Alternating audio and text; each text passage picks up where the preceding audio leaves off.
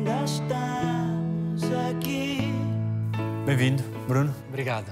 São melhores as partidas ou as chegadas? Eu sou o rei das partidas. Né? Eu tô sempre partindo para algum lugar, mas eu prefiro as chegadas. Nós somos seres humanos. E Deus, Deus sabe disso. Bruno Cabreirizo, 42 anos, e estou como sou no alta definição. Eu sou o novo padre de Rio Meandro e eu estou muito feliz estar aqui. Pertence aonde? Carioca, nascido e criado no Rio de Janeiro, porém de origem de descendência italiana. Bisavô, não é? Meu bisavô era italiano, vivo na Itália já há quase 17 anos, trabalho no Brasil e em Portugal e vivo na Itália. Eu sou do mundo.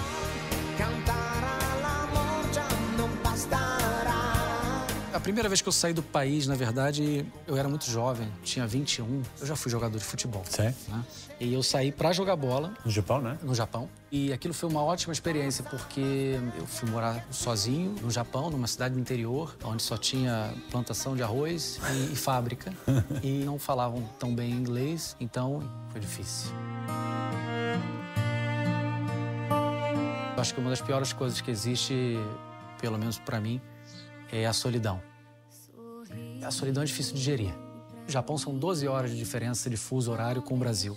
Chegou um ponto que eu estava mais conectado com o Rio de Janeiro, a minha cidade, com os meus amigos, com o que estavam fazendo naquele momento, do que propriamente com a minha vida no Japão. Eu comecei a mudar os horários e eu ficava acordado até de madrugada para poder fazer videochamada com os colegas ou para ver o que estava acontecendo. E resumindo, ia treinar praticamente sem dormir. E chegava para treinar completamente virado e transtornado de sono. E tinha dias à noite que eu, obviamente, eu sentado na cama é, e chorava. Chorava de, de, de, de- de saudade, chorava de solidão. Eu não dava, eu não estava ainda pronto para aquilo, porém foi ótimo.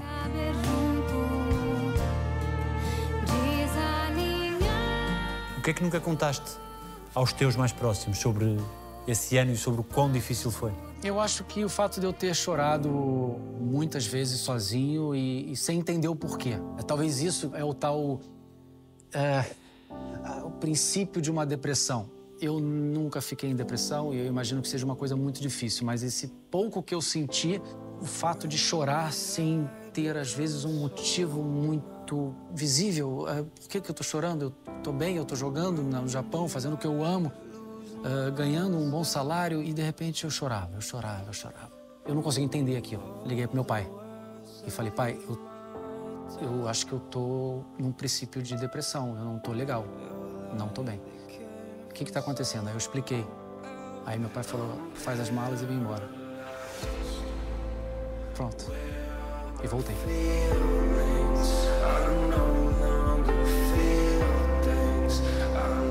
Então, quando eu hoje eu tô com os meus filhos, eu eu consigo entender o que minha avó sentia por mim.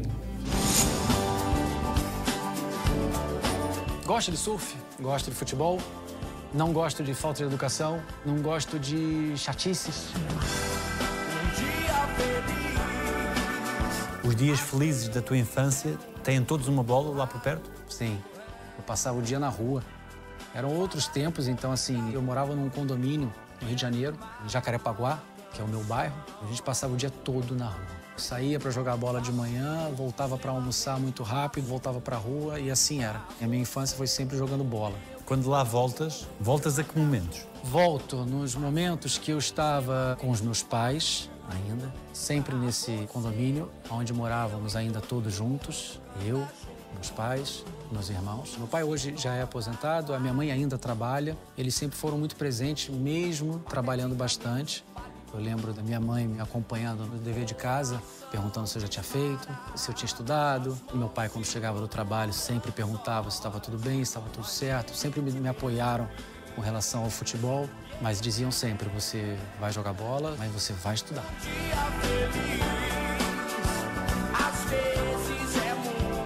Como eram os dias no circo? Aí eu lembro da minha avó.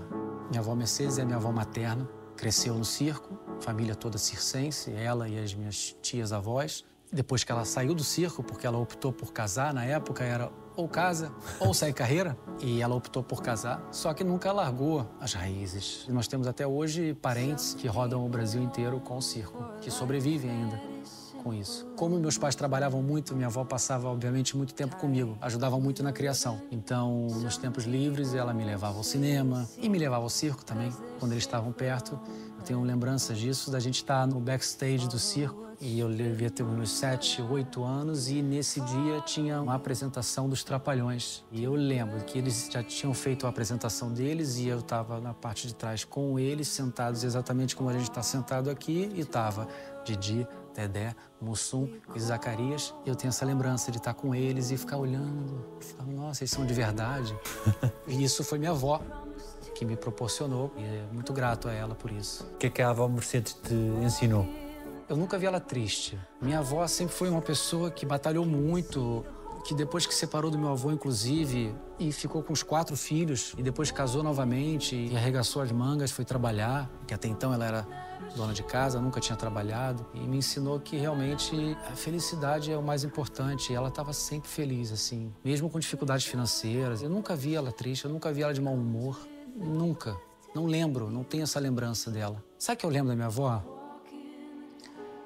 Eu lembro da minha avó que. Até chorar.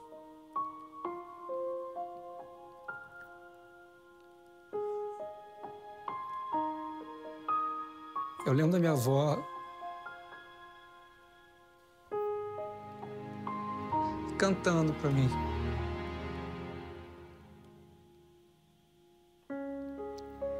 E é. As mesmas músicas que ela cantava para mim.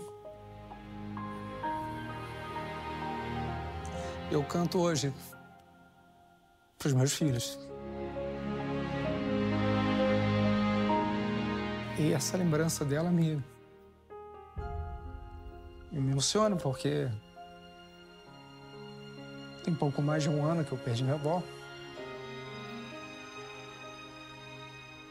Então, quando eu, hoje eu estou com os meus filhos, eu, eu consigo entender o que minha avó sentia por mim. E ela falava por mim, pelos meus irmãos, pelos meus primos, inclusive. E eu, hoje eu canto essas músicas para os meus filhos e, e eles já sabem que são as músicas que a Bisa Mercedes cantava para o pai. E eles pedem hoje, falam, canta a música da Bisa. Aí eu canto.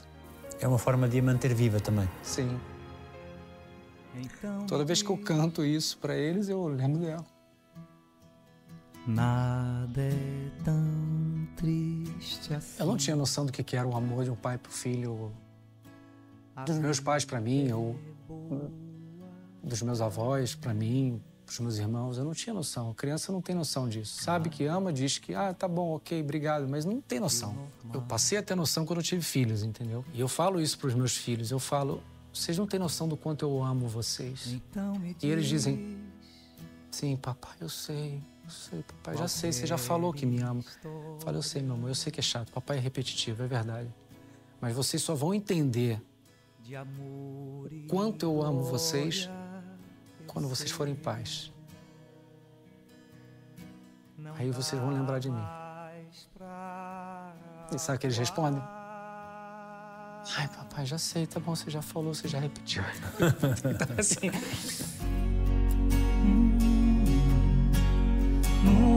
Estavas em qual dos teus países quando a tua avó partiu? Eu estava no Rio. Eu estava para sair de casa e me ligou minha mãe. A minha avó já tinha sido internada há uns 4, 5 dias. Ela já não estava bem, teve que ser internada.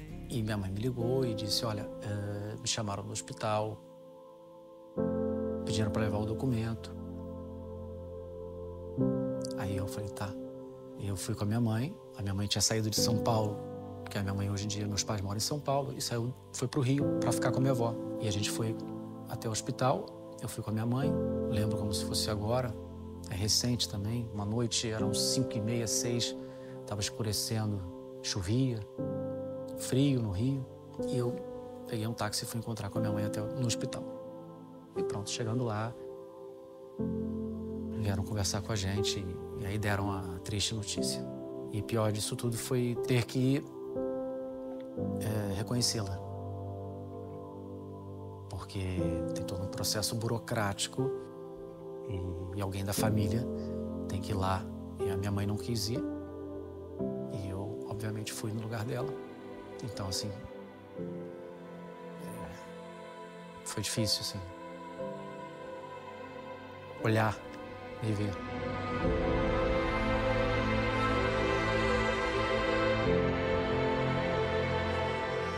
Ela dava-te conselhos sobre as namoradas ou não? A minha avó sempre foi muito esperta, muito inteligente, muito malandra. Como a gente costuma brincar, minha avó era muito vaselina. ela dava o jeitinho dela, ela sempre malandramente, ela conseguia entortar todo mundo com aquele jeitinho dela, tava sempre tudo bem. Aí às vezes eu levava, o- enfim, levava levava uma amiga. amiga, enfim, pra casa dela. Vó, tô indo pra aí, hein? Tá, vai dormir? Não sei, não tô sozinho. Ah, tá. E ela dava um boa tarde com naturalidade, fingia que nada estava acontecendo. Bom dia, minha filha, tudo bem? Prazer. E depois nunca mais via essa amiga, né? Não, via. Via, via, via. Às vezes sim, às vezes não.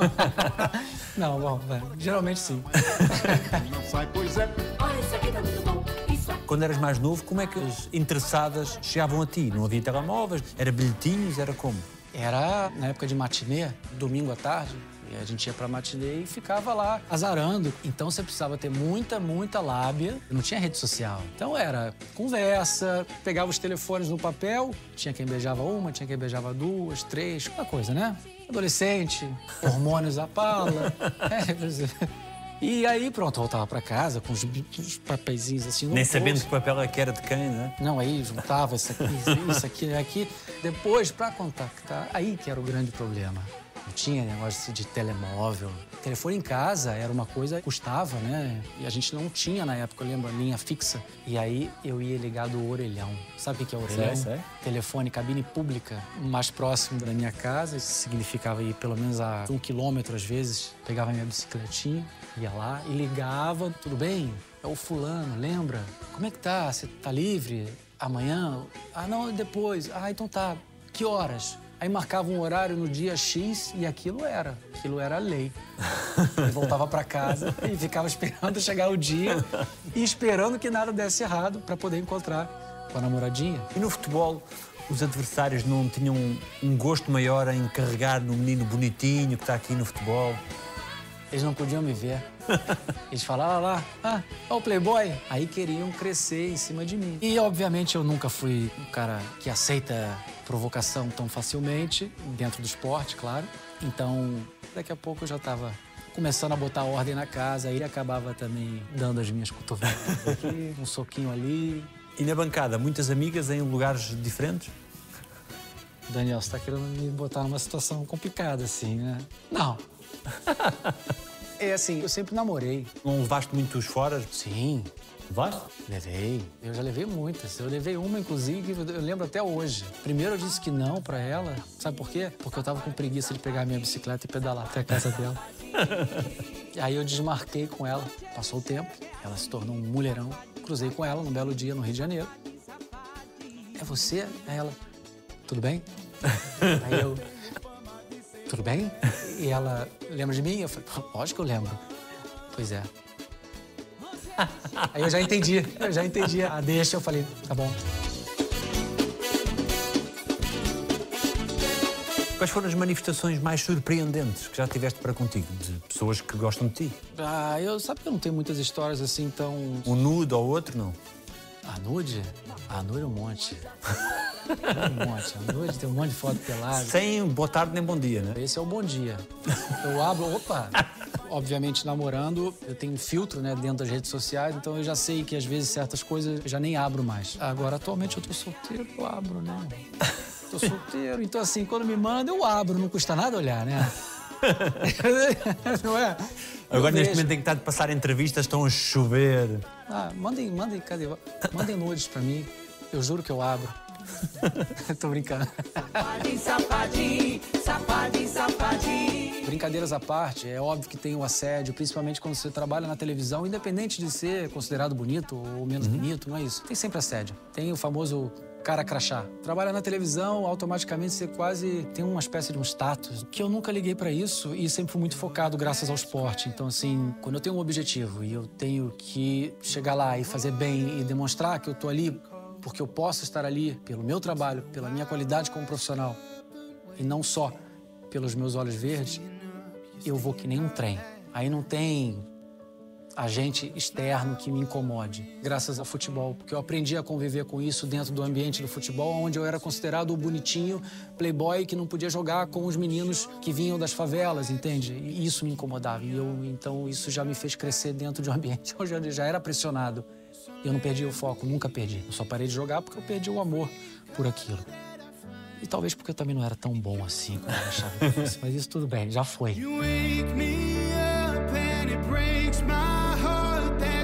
Tu vais para a Itália com que objetivo quando vais a primeira vez? Eu saí do Brasil porque eu já estava numa fase descendente da minha carreira como jogador. Então eu não queria parar de jogar no Brasil, aquilo estava me incomodando, meu ego, meu orgulho próprio. Então eu decidi, como eu tenho o passaporte italiano, então eu falei, olha, eu vou tentar na Itália dar as últimas cartadas. Embarquei para a Itália sem saber exatamente o que ia acontecer. Eu só queria era sair do Brasil para não dar o braço a torcer por ego e parar de jogar no Brasil.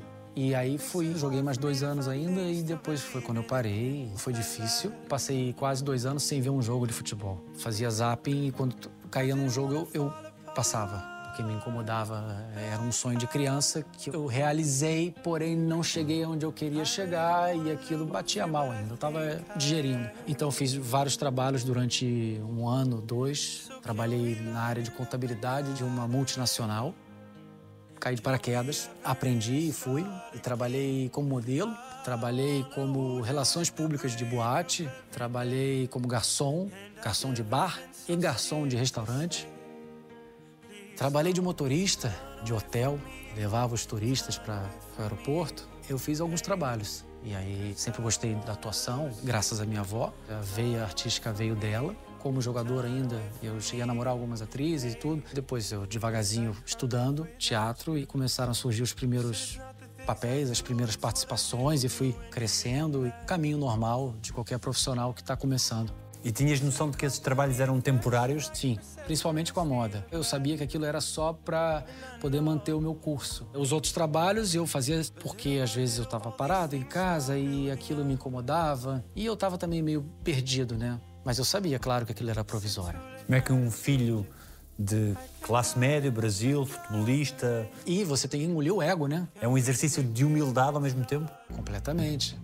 Você imagina, você sai do teu país onde você tem uma profissão, querendo ou não, privilegiada. Você é um jogador de futebol. Por mais que eu não tenha jogado nível altíssimo, porém, eu fui profissional. Tá no Google, tá escrito. Então, assim, sai do teu país, vai para um outro país onde você tem que recomeçar. De repente você para, larga o teu sonho de criança, o teu plano A e agora e agora? É, é aprendizado, é engolir o orgulho, baixar o teu ego, é aceitar, é entender que você precisa passar por aquilo, exatamente como eu passei pelo Japão para poder chegar na Itália e não desistir. Aquilo era mais uma provação para eu entender que aquele era o caminho. Nada acontece por acaso. Eu sou bem fatalista nesse sentido. É se aquilo está acontecendo na tua vida naquele momento tem um porquê. Provavelmente eu estava dentro do processo de amadurecimento para poder chegar onde eu estou.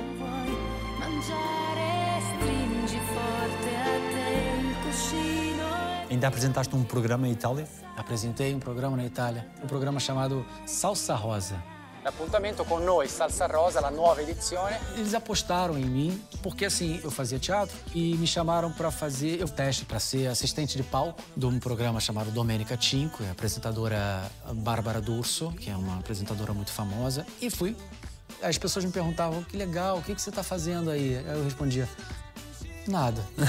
Eu não fazia nada, eu ficava no programa pagando de bonito, todo bem vestido, com um terno, com uma gravata. Eu não fiquei tão bem vestido na minha vida e ficava com o microfone. Então as pessoas iam ser entrevistadas, eu levava o microfone. Enfim, eu era um assistente de palco, mas foi ótimo porque foi a primeira relação que eu tive com câmeras, assim, antes mesmo de começar a ser ator. E dali me chamaram para fazer esse programa no canal Comedy Central, italiano. Eu fui fazer esse programa Salsa Rosa como co-apresentador.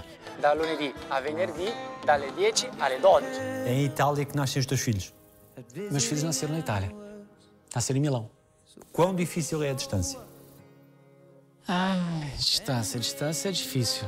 É difícil porque, por mais que eu diga que eu já estou acostumado, tem dias e dias, né? Quando eu estou ocupado trabalhando, estou gravando bastante, passa. Mas tem noites, principalmente à noite, na hora de dormir, é a hora que bate a saudade, assim. E aí eu sinto muito. A distância é complicado. Permites que eles te vejam triste quando partes? Sim. Sim. Infelizmente, tem muita gente que é machista e que um pensamento antigo que é homem não chora, né? E por que que não chora? Se você tá triste, você tem que chorar, desabafa, porque isso vai te fazer bem. E ver o pai chorando, eles me veem emocionado, porém eu por eles e naquele momento porque eles eles desabafam, eles choram. Toda vez que eu vou embora, eles choram. Isso me custa muito. Claro que eu mostro para eles que eu tô bem chateado que eu tô triste por ter que ir, mas eu tento sempre mostrar para eles o, o copo meio cheio, achar algo naquele momento que jogue eles para cima. Nem sempre eu consigo. É, e óbvio que quando eu os deixo assim, aí que eu, que eu tô só comigo mesmo, aí, eu, aí geralmente eu desabo. Geralmente eu desabo. É viver num estado de saudades permanente e com momentos de dúvida: será que eu estou a fazer bem? Será que eu devo estar aqui? Será que é o sítio onde eu devo estar é aqui ou devia estar lá? É óbvio que o fato de eu passar muito tempo viajando ao trabalho, isso vai gerar consequências. Mas se eu tivesse perto e infeliz, também geraria consequências. O que eu estou fazendo agora é para eles. E eles vão entender. Eu já falei isso para eles. E eu converso com eles sobre isso porque é por eles, é para eles. Gostava que me lesses isto.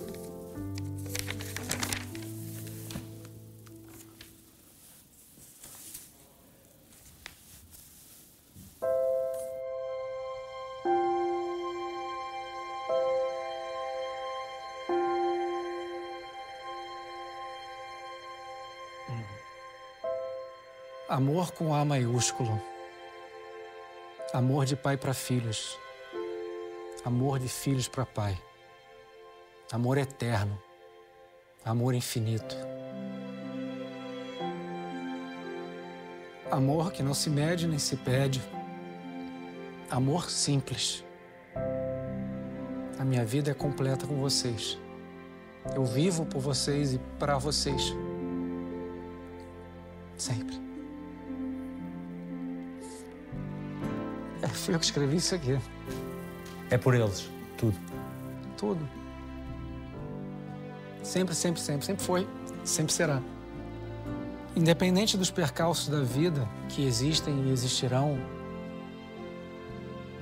eu sou quem eu sou hoje graças a eles. Porque a- a- o nascimento dos meus filhos me transformou muito, assim. Eu acho que os filhos transformam a vida de qualquer pessoa para melhor. E eu sou muito grato por tê-los na minha vida. Quando eu tô triste, quando eu tô chateado, quando acontece algum problema, ou até mesmo quando eu tô inseguro, fazendo uma cena dentro do trabalho, eu penso neles. A primeira coisa que eu faço, eu penso nos meus filhos. Aquilo me dá uma carga, me dá uma força que me faz esquecer medos, inseguranças, tristezas, brigas e me impulsiona. Porque é para eles. Eu tenho uma fotografia deles ao meu lado, né? Um porta-retratos que eu durmo. E, e- e- e, às vezes é, bo- boto na cama comigo. É, e aí uma vez eu mostrei isso pro meu filho, meu filho falou, papai, você tá bem? Aí eu falo, sim, por quê, meu amor? Não, porque você diz que fica dando bom dia pra gente na foto, fica falando sozinho em casa, as pessoas vão achar que você tá maluco. Eu falo, não, meu amor, é que papai dá bom dia porque é a maneira do papai acordar e realmente eu dou bom dia. Eu acordo, olho pra foto e dou bom dia, Gaia, bom dia, Lia, bom dia, bom dia, bom dia. Que momentos incríveis viveram juntos? A gente já fez tantas viagens juntos. Todo mês de julho, geralmente, que é o aniversário do meu filho, e as férias, eu sempre levo eles pra praia pelo menos uma semana. E nos últimos dois, três anos tem sido geralmente no mesmo lugar. E eu tenho muito essas memórias, assim. Me longe de você. Além dessas memórias com eles, eu tenho uma memória muito bonita, que é eles no Rio de Janeiro, quando eu estava gravando a novela Tempo de Amar, e minha avó foi ficar com a gente, enquanto eles estavam lá passando as férias, até para me ajudar e tal.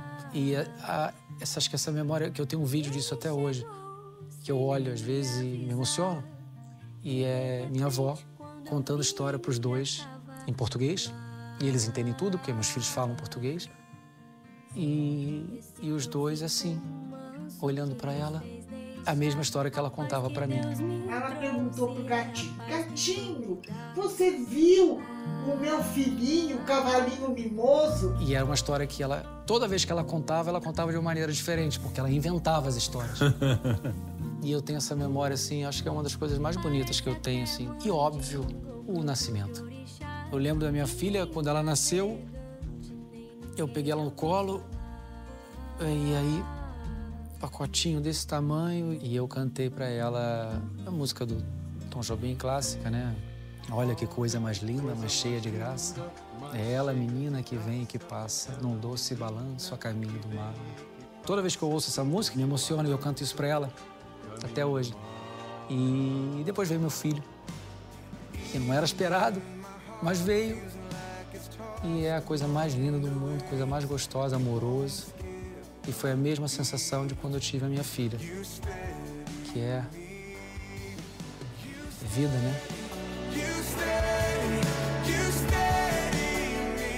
Gosto de família, gosto de meus filhos, gosto de chocolate, gosto de lasanha. Tu chegas a Portugal em 2014, 2014. logo com imensas coisas para fazer? Sim, eu cheguei em Portugal para fazer a preparação de uma novela, faço, começo e logo a seguir sou chamado para fazer um programa televisivo de dança. Paralelamente à novela, passei três meses no ar, de domingo a domingo, né? Com a novela e com o programa. E aquilo foi o que deu um meio que um boom, assim, né? Para mim, dentro do mercado português, porque de repente um brasileiro vindo da Itália, completamente desconhecido e que está no ar de domingo a domingo. Percebias tudo o que nós dizíamos? Não percebias nada. Nada. Até hoje eu tenho dificuldade. Às vezes eu falo, fala devagar, desculpa, eu não entendi. É porque vocês falam um pouco mais fechado, porque as vogais a gente abre, vocês geralmente fecham as vogais. Então, eu lembro que no início dos ensaios eu ficava olhando pra boca pra entender e eu não entendia aquilo. Abre só a boca um pouquinho mais pra falar. Só porque eu não tô entendendo o que você tá falando, você tá falando muito fechado, eu não consigo. Aí pronto, o pessoal me sacaneava, eu- até hoje. Onde é que é mais competição? No futebol ou na representação? é igual. O mundo do futebol é muito parecido com o mundo da representação. Tem competição, tem muita gente querendo roubar o teu lugar, no bom sentido, e no mau sentido também. Tem muito QI, que a gente chama, quem indica. Ou seja, o famoso lobby. É muito parecido. O que é que tu aprendeste sobre ti, sendo ator? Eu aprendi o quanto sensível eu sou e que antes eu escondia, porque o mundo do futebol é um mundo muito machista. O jogador que se emociona, o jogador que tem que ser machão, aquela coisa. Eu fui moldado dentro daquele jeito. E depois eu fui me desconstruindo quando eu comecei a fazer teatro e comecei a entender e ver que eu tinha coisas que eu não sabia que eu tinha. Eu lembro de um momento marcante que foi quando eu comecei a fazer teatro. Até então eu estava procurando me achar após ter parado de jogar. E eu lembro de eu estar na sala de ensaios no teatro em Milão e de repente eu olhar os colegas no meio de uma aula de improvisação e eu sentado e eu pensei: é isso que eu quero fazer. Eu não sei se eu vou ganhar dinheiro, se eu vou ficar rico, ou seja lá o quê. Mas é isso que eu quero fazer para minha vida. E tens receio da aceitação dos outros? É normal que na nossa carreira a gente recebe muito mais não do que sim. É através dos nãos que a gente aprende e vê o que precisa melhorar para poder ter um sim. E até hoje, claro, eu recebo nãos. Faz parte. E é normal também que às vezes, quando eu recebo nãos, eu também fico me questionando muitas coisas. Mas também é o seguinte: dura um dia, depois eu viro a chave, que isso é graças ao esporte. Passo um dia me remoendo, aquilo fica do por quê? Mas por quê? Depois eu falo, porque não era para ser. É simples, não era para ser. Nada acontece por acaso. Vai acontecer quando tiver que acontecer, quando você estiver pronto. Você não estava pronto. Não era para ser aquilo, aquele personagem, aquele papel, naquele momento, para você. Ponto.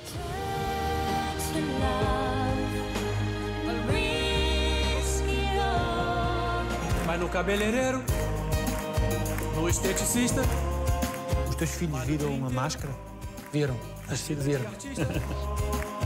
Saca dinheiro, vai de motorista com seu. Durante a minha preparação, antes de eu vir para cá para gravar o programa, eu me trancava no quarto, pedia silêncio para meus filhos e tal. Você acredita que tem vídeo dos meus filhos com o telefone atrás da porta? E só se ouvem os meus agudos, desafinados, e eles atrás da porta fazendo selfie, os dois rindo e me sacaneando, dizendo: Papai canta muito mal. Olha ele cantando.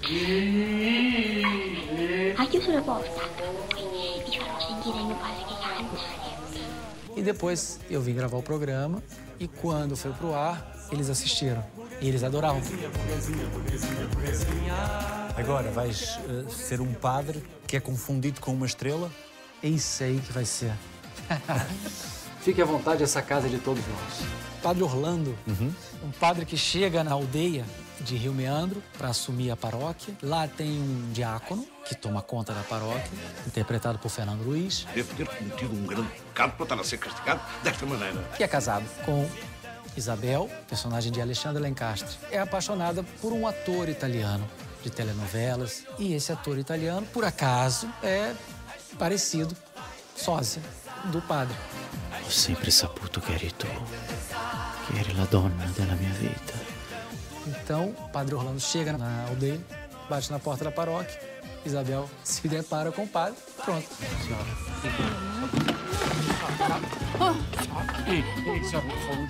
E aí cria-se todo o conflito e é uma história muito legal. Isabel, olha aqui um copo de água gelada. Tá aqui, olha, você tá melhor. Gosto de macarrão, gosto de carne, não gosto de presunção, gosto de humildade. Estás zangado com alguém? Não. Não. Alguém te deve um pedido de desculpas.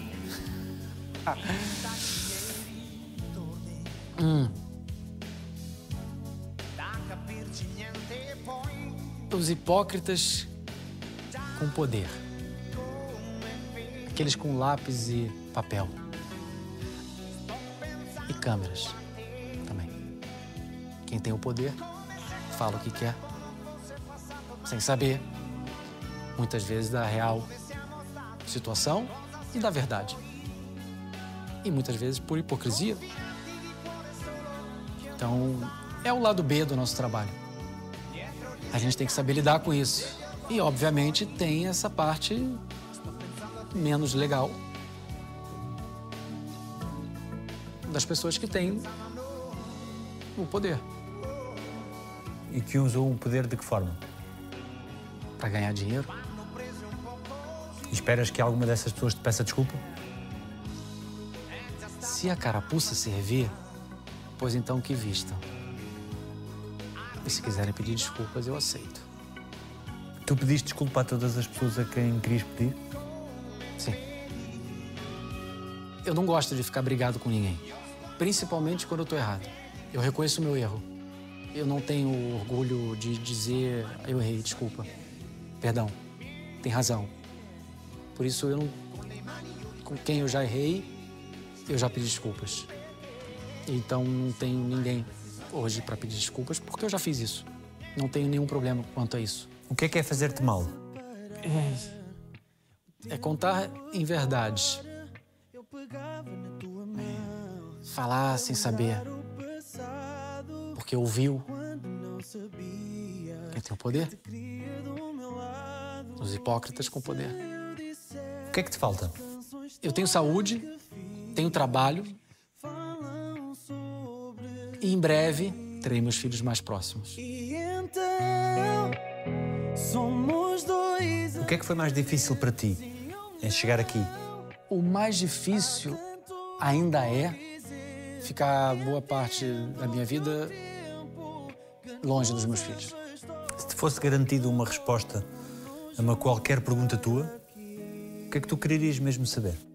Se meus filhos vão ficar bem, saudáveis, resolvidos quando eu for.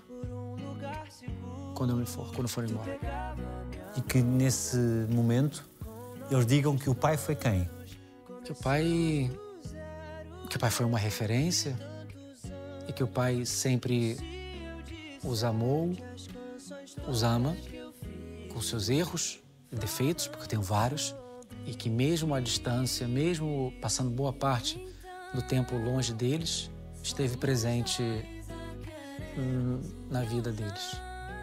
Através de ligações, através de idas e vindas, porque eu passo o tempo todo indo e vindo e fazendo loucuras, inclusive econômicas, né?